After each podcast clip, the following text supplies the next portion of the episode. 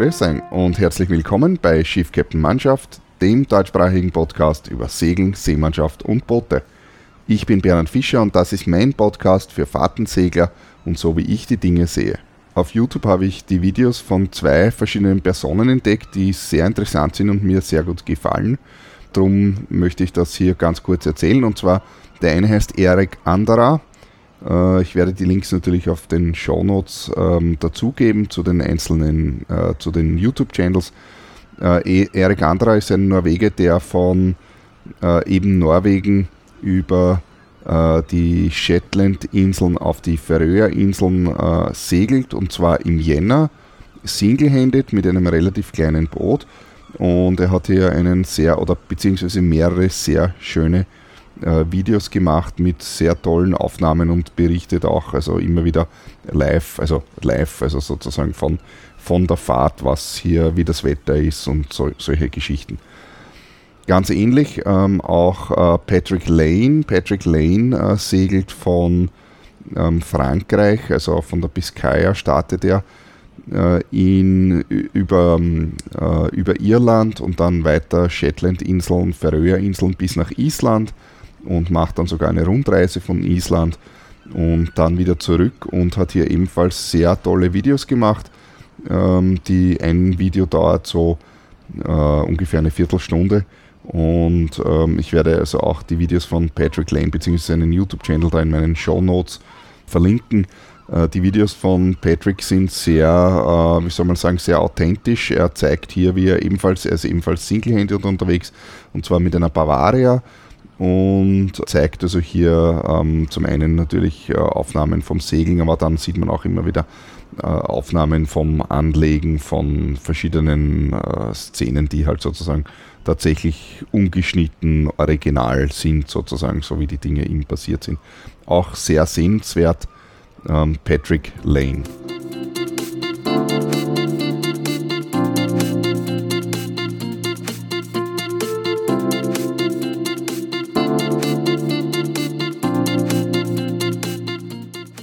Und dann gibt es heute einmal etwas anderes. Am Donnerstag, dem 1. Dezember, liefen wir in einen Sturm. Wir holten am Nachmittag die Segel ein, bis auf das untere Maßsegel, Glüfer und Starksegel. Sowohl Wind als auch Meer stiegen mit großer Schnelligkeit und bevor die Nacht kam, hatte unsere Deckfracht begonnen sich zu lockern. Sie wissen, wie sorgfältig alles zusammengebunden war, worden war, aber kein noch so sorgfältiges Festzurren hätte dem heftigen Angriff der Kohlesäcke lange standhalten können. Man konnte nichts tun, außer mit dem Übel zu ringen, und alle Männer arbeiteten beinahe für Stunden in der Mitte des Schiffs, hieften Kohlesäcke über Bord, zurten die Benzinkanister fest, so gut es unter solchen schwierigen und lebensgefährlichen Umständen eben möglich war. Die Wogen brachen ständig über diesen Leuten zusammen, hin und wieder waren sie völlig unter Wasser. In diesem Fall mussten sie sich, um ihr Leben zu retten und nicht über Bord gespült zu werden, an irgendeiner Vorrichtung festklammern und mit den Kohlesäcken und herumtaumelnden Kisten war das Risiko, fortgerissen werden, extrem hoch. War für einen Augenblick ein Anschein von Ordnung wiederhergestellt, kam die nächste heftige Welle, welche die festgezurrten Seile zerriss und die ganze Arbeit musste wieder von vorne begonnen werden. Die Bedingungen wurden während der Nacht noch viel schlechter und die Dinge wurden für jene, die von der Seekrankheit heimgesucht worden waren, noch komplizierter. Ich habe lebhafte Erinnerungen daran, am Freitag für zwei Stunden hoch droben in der Morgenwache zu sitzen und mich in regelmäßigen Abständen zu übergeben. Für ein absolutes Elend brauche ich nichts weiter als einen nicht zu warmen Orkan, den Ausguck eines Segelschiffs, ein nasses Segel und den Kampf mit der Seekrankheit. Es muss um diese Zeit herum gewesen sein, dass Order gegeben wurde, den Glüfer aufzugeilen und zusammenzurollen. Bauers und vier andere gingen auf den Bugspriet hinaus und wurden jedes Mal tief unter enormen Wellen begraben, mit jedem Mal, wenn das Schiff seine Nase ins Wasser eintauchte. Es war wahrhaft ein Exempel, zu sehen, wie er seine Männer in dieses tosende Inferno hinausführte. Er hat seine eigenen lebhaften Eindrücke von diesem Sturm in einem Brief nach Hause übermittelt. Seine Tendenz bestand stets darin, die Schwierigkeiten zu unterschätzen, ob es die Kraft des Winds in einem Schneesturm war oder die Mühen der Polarreisenden. Dies muss man sich in Erinnerung rufen, wenn man die lebhafte Schilderung liest, die mir seine Mutter freundlicherweise überlassen hat. Wir kamen mit hervorragender Geschwindigkeit durch die 40er und hatten gerade die 50er überquert, als uns einer jener ungeheuren Stürme erwischte. Unser Breitengrad war etwa 52 Grad Süd, ein Teil der Welt, der so gut wie gar nicht von Schiffen frequentiert wird, und da wir schon von Campbell Island fortgeblasen worden waren, hatten wir nichts als eine klare Brise von Kap Horn leewärts. Man begriff in diesem Augenblick, dass man in der Nimrod trotz des Wetters sich doch immer in Sicherheit eines großen Dampfers gewusst hatte. Wir waren aber wirklich alleine, viele hunderte Meilen weit, und nachdem ich mich niemals um ein Schiff gesorgt hatte, sollte mir der alte Walfänger eine neue Erfahrung bereiten. Am Nachmittag, als der Sturm begann, half ich, die Segel zu befestigen, das obere Maßsegel und das Focksegel und war bei der Ankunft auf Deck entsetzt zu entdecken, dass die schweren Wellen, durch die wir fuhren, die Kohlesäcke hin und her schwimmen ließen. Diese, die als Rahmen wirkten, zerstörten einige von meinen sorgsam verstauten Benzinkisten und stellten eine regelrechte Gefährdung dar. Um 3 Uhr nachmittags hatte ich begonnen, das Segel festzumachen. Es war 9.30 Uhr abends, als ich damit fertig geworden war, überall zusätzliche Sicherungen anzubringen. So rasch kam das Meer herauf, dass man ständig schwimmen musste. Wir waren unter den beiden unteren Maßsegeln, die Maschine auf kleine Fahrt zur Stabilisierung der Richtung. In einem anderen Augenblick wäre ich geistesgegenwärtig gewesen. Jetzt aber war das Wasser, welches das Deck überspülte, einfach nur furchtbar und die Verrenkungen des alten Schiffs, die auf dem ganzen Deck vorne wie Achtern eine, ein Tohu Wabohu erzeugten, reichten aus, um jeden herausgerufenen Seemann zutiefst zu beunruhigen. So war die Devise, riskiere nichts und tue nichts, denn was immer wir an Vorräten hatten, wir hatten kein anderes Schiff, also hatten wir dasjenige überladen müssen, das wir besaßen, oder wir hätten weiter südlich unser blaues Wunder erlebt. Die Wache war ereignisreich, da das Rütteln die feine Kohle in die Bilge beförderte und die Vermischung mit dem Öl formte kleine Bälle aus Öl und Fett, die für gewöhnlich aus der Pumpe herauskamen. Jetzt aber, unter der großen Belastung der hunderte Tonnen auf Deck und weil das Schiff sich beständig mit Wasser füllte, kam das Wasser viel zu schnell herein, als dass die halb blockierten Pumpen damit hätten zurechtkommen können. Eine Alternative bestand darin, schneller zu werden, um die große Pumpe auf den Hauptmaschinen durchzuschütteln. Und dies tat ich, mich selbst und die Prinzipien der Seefahrt gröblichst missachtend. Selbstverständlich schöpften wir Wasser, mehr und mehr, und nur um auf Deck eine saubere Bresche zu haben, verlangsamte ich wieder und ließ dem Wasser seinen Lauf. Meine nächste Karte bestand darin, auch die Wache in die Handpumpen zu bekommen, denn diese war verstopft, oder beinahe jedenfalls. Jedenfalls, obwohl alle Pumpen, ob handbetrieben oder mit Dampf arbeiteten, hörte das Wasser nicht auf, im Heizraum zu steigen.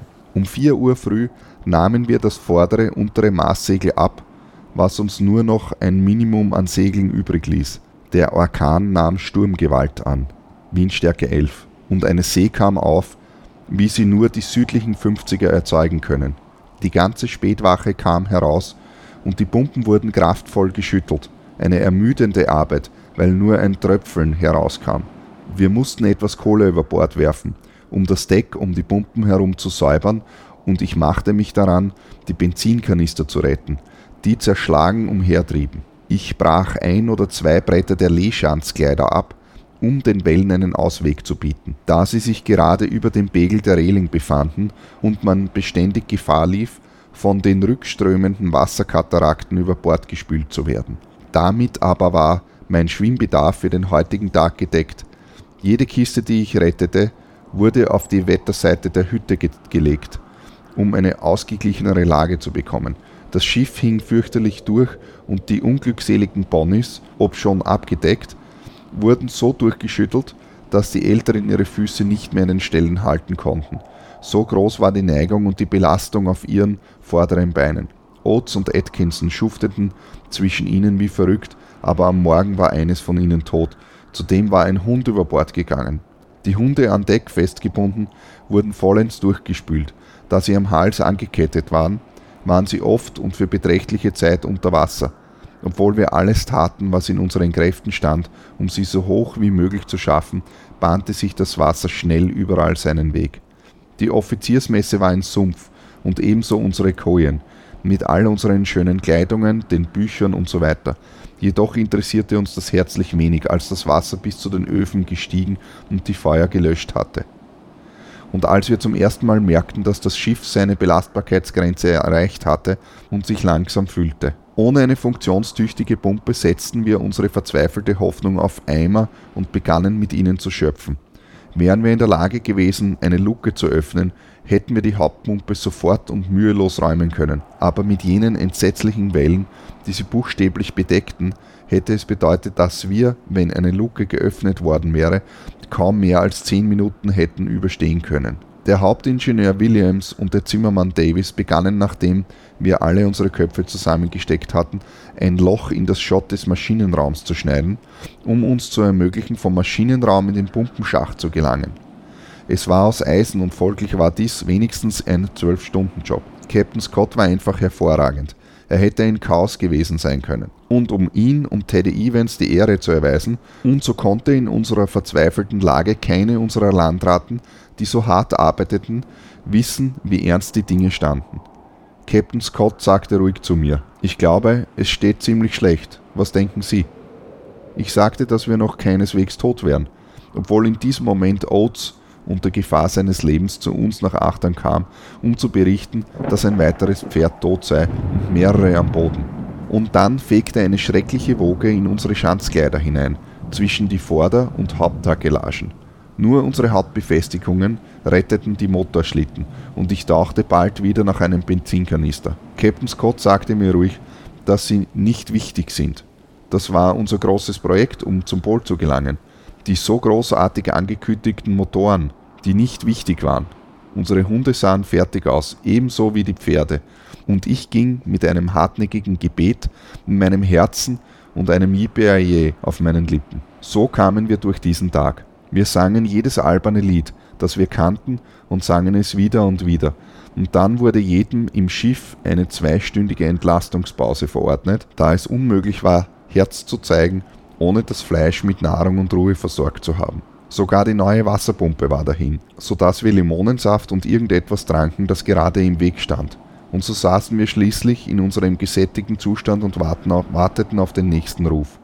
Mein Morgenmantel war mein großer Komfort, da er nicht sehr nass war und überhaupt ein schönes warmes Ding ist. Um die Geschichte kurz zu fassen. Später am Tag stellten wir fest, dass sich der Sturm ein bisschen abschwächte und dass, obwohl eine schreckliche Menge Wasser im Schiff war, die nicht zu reduzieren war, was auch immer wir taten, es auf alle Fälle zu steigen aufgehört hatte. So hatten wir Grund zu hoffen, dass wir, bis die Pumpenbrunnen geräumt werden konnten, das Boot oben halten konnten. Hätte der Sturm einen weiteren Tag angedauert, so weiß Gott alleine, wie unser Zustand gewesen wäre, wenn wir überhaupt noch über Wasser gewesen wären. Ihr könnt euch auch nicht vorstellen, wie abgrundtief hilflos wir uns in solch einem Meer mit einem winzigen Schiff fühlten.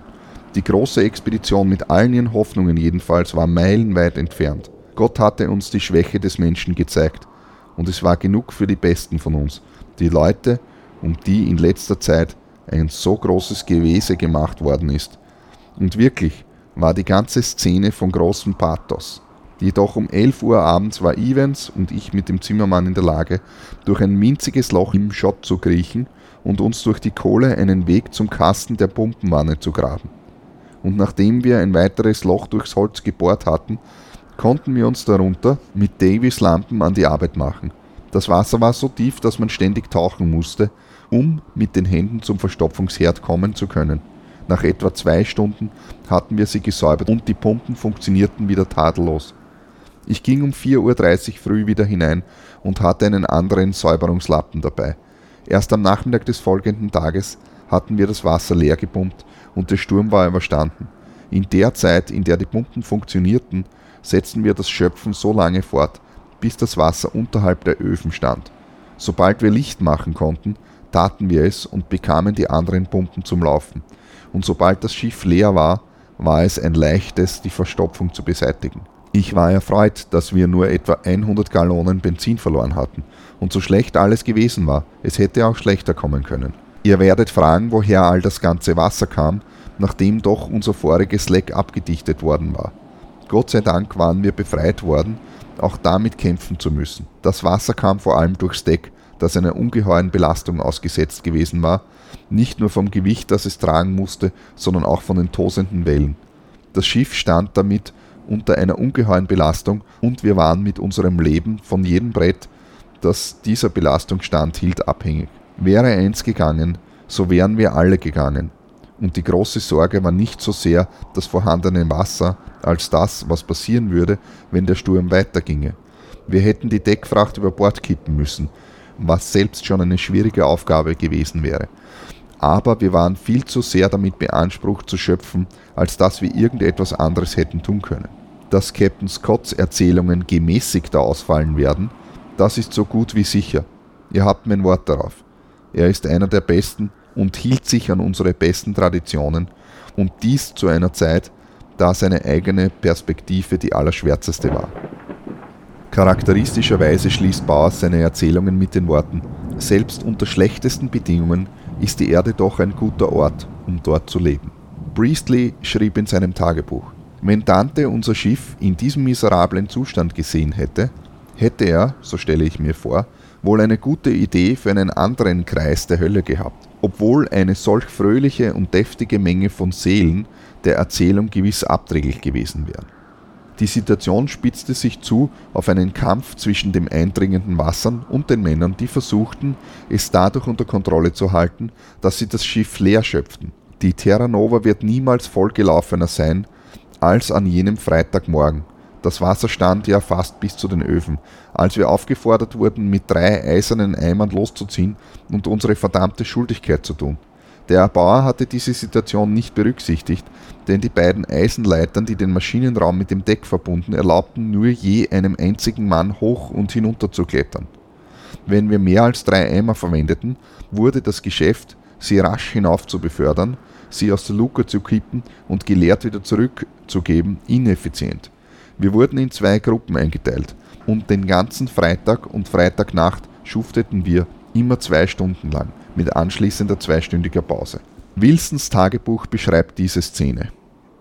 Es war eine unheimliche Nachtarbeit mit dem Riesensturm und der Dunkelheit und den immensen Wellen, die alle paar Minuten über das Schiff hinweggingen, ohne Motor und Segel, und wir alle, die im Öl des Maschinenraums und dem Wasser standen, Shanties singend, während wir die Eimer mit Wasser weiterreichten, wobei jeder ein bisschen Wasser über die Köpfe der darunterstehenden verschüttete. Durchnässt bis auf die Haut arbeitete ein Großteil der Mannschaft nackt, wie die chinesischen Kulis. Und der Andrang der Wellen, die im trüben Licht einer Reihe von Maschinenraumöllampen hin und her schwappten, wurden stündlich immer geringer, während das Schiff wie ein weicher und lebloser Klotz hin und her schwankte, indes sein lehseitiges Schandeck immer wieder unter Wasser geriet.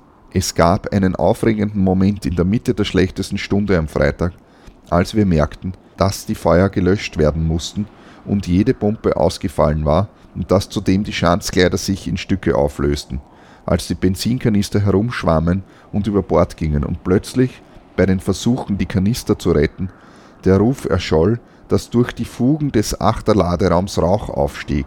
Da dieser voll mit Kohle und Patentbrennstoff war, neben den Maschinenraum lag und da er nicht zum Lüften geöffnet worden war, weil die Fluten vom Wasser auf Deck das Öffnen der Luke verhinderten, da aber andererseits das dort entstandene Gas doch irgendwie ausdrehen musste, war die Möglichkeit eines Feuers jedem ganz offensichtlich. Aber weil es uns unmöglich war, die Luken zu öffnen und das Schiff zu fluten, wären wir daran gescheitert. Es vergingen deshalb ein oder zwei aufregende Momente, bis entdeckt wurde, dass der Rauch in Wirklichkeit Dampf war, der von dem Grund der Bilge bis zur geheizten Kohle aufgestiegen war. Inzwischen arbeiteten Männer für unser aller Leben, um sich durch die beiden Shots hindurchzuschneiden, die alle Kommunikation mit der Saugwirkung der Handpumpen abschnitten. Ein Shot war aus Eisen, das andere aus Holz. Scott schrieb zu dieser Zeit folgendes. Wir sind noch nicht aus dem Gröbsten heraus, aber die Hoffnung dämmert. Mir sollte es jedenfalls dämmern, wenn ich denke, dass man mir auf so wunderbare Weise dient. Offiziere und Männer singen Shanties, während ihrer beschwerlichen Arbeit. Williams arbeitet in brütender Hitze unter dem Kessel, um einen Zugang im Schott zu erzeugen. Nicht einer hat seinen Mut verloren. Ein Hund ist letzte Nacht ertrunken, ein Pony ist tot und zwei andere sind in einem elenden Zustand. Wahrscheinlich werden auch sie sterben. Gelegentlich wurde eins von einer Welle davongetragen und nur von seiner Kette gerettet. Mias mit einigen Helfern musste diese bedauernswerten Kreaturen fortwährend vor dem Erhängen bewahren und ihre Unterkunft verbessern. Eine fast hoffnungslose Aufgabe. Ein armes Tier wurde erhängt aufgefunden, ein anderes mit solcher Gewalt weggespült, dass seine Kette brach und es über Bord ging. Die nächste Welle spülte es wie durch ein Wunder wieder an Bord. Aber jetzt ist es wieder fit und es geht ihm gut. Ich glaube, dass der Hund Osman war. Der Sturm hatte einen hohen Zoll gefordert, aber ich meine, dass wir alle wohl auf sein werden, wenn wir nur mit dem Wasser zurechtkommen können. Wieder ist ein Hund über Bord gespült worden, leider. Gott sei Dank nimmt der Sturm ab. Das Meer ist immer noch ein Wassergebirge, aber das Schiff arbeitet nicht mehr so schwer wie zuvor. Die höchsten in Aufzeichnung überlieferten Wellen waren 36 Fuß hoch. Diese wurden von Sir James C. Ross im Nordatlantik beobachtet. Am 2. Dezember wurde im Logbuch, wahrscheinlich von Pennell, der in seinen Messungen höchst penibel war, festgehalten, dass die Wellen ca. 35 Fuß hoch seien. Der Leser kann sich den Stand der Dinge auf dem Schiff vorstellen, wo die Reling von der Vordertakelage bis zum Hauptmaß immer wieder von einer sich kräuselnden Wasserschicht bedeckt war, die Achtern über die Aufbauten hinwegfegte. Bei einer anderen Gelegenheit standen Bowers und Campbell auf der Brücke. Das Schiff senkte sich seitlich, bis sich der Kamm der Hauptluke ganz unter Wasser befand. Sie schauten besorgt zu, schließlich hob sich das Schiff wieder, worauf Bowers langsam bemerkte. Aber das tut es nicht oft. Normalerweise geht ein Schiff bei einer solchen Schräglage unter. Eine Zeit lang verlief unsere Reise ereignislos, aber natürlich verlief sie nicht durchweg glatt. Ich wurde in der letzten Nacht vom Schwanken deutlich gestört.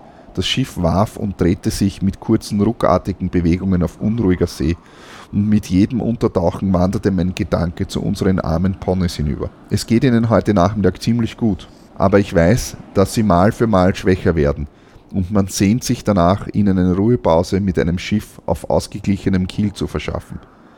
Diese armen, geduldigen Tiere, man fragt sich, wie tief sich ihnen die Erinnerung an eine solche furchtbare Unannehmlichkeit eingräbt. Tiere erinnern sich so oft an Stellen und Umstände, wo sie auf Schwierigkeiten gestoßen sind oder Schmerzen erlitten hatten. Erinnern sie sich nur an Umstände, die tief von irgendeinem Schock, von Furcht oder plötzlichem Schmerz herrühren, oder verlischt die Erinnerung an überstandene Belastung? Wer kann das sagen? Aber es würde sonderbar gnädig erscheinen, wenn die Natur das Gedächtnis an diese Woche zäher aber unvermeidlicher Folter auslöschen sollte. Am 7. Dezember, die Mittagsposition war 61 Grad 22 Minuten Süd, 179 Grad 56 Minuten West, wurde ein weit entfernter Eisberg im Westen gesichtet, der hin und wieder in der Sonne aufschimmerte. Zwei weitere kamen am nächsten Tag in Sicht und um 6.22 Uhr am 9. Dezember Mittagsposition 65 Grad 8 Minuten Süd, 177 Grad 41 Minuten West, entdeckte Rennick Packeis voraus. Den ganzen Tag über fuhren wir an Eisbergen und Strömen von Eis vorbei. Die Luft war trocken, ja beißend geradezu. Das Meer war ruhig und die Sonne, die auf die Eisinseln schien, war mehr als schön. Und dann ein Bums. Wir hatten gerade die erste große Eisscholle auf der Rechnung und schon steckten wir mitten im Packeis.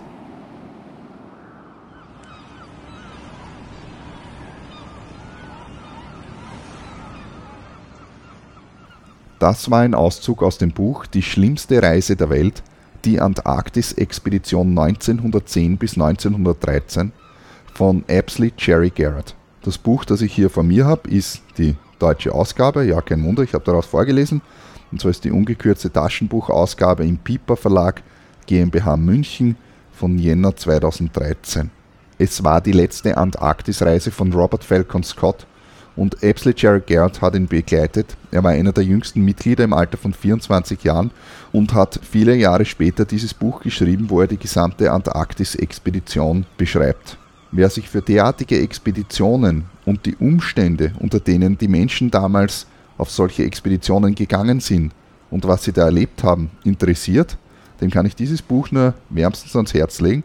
Es ist jetzt keine reine Schiffsreise, sondern in Wahrheit natürlich eine Antarktis-Expedition, eine Landreise, aber alleine die Reise zur Antarktis war schon eine Expedition, wo sie grundsätzlich die klassische Route, die auch heute gesegelt wird, also von England in den Süden, also in den Atlantik in den Süden und dann über den Indischen Ozean bis nach äh, Australien, Neuseeland gefahren sind und dann dort in den Süden eben in die Antarktis.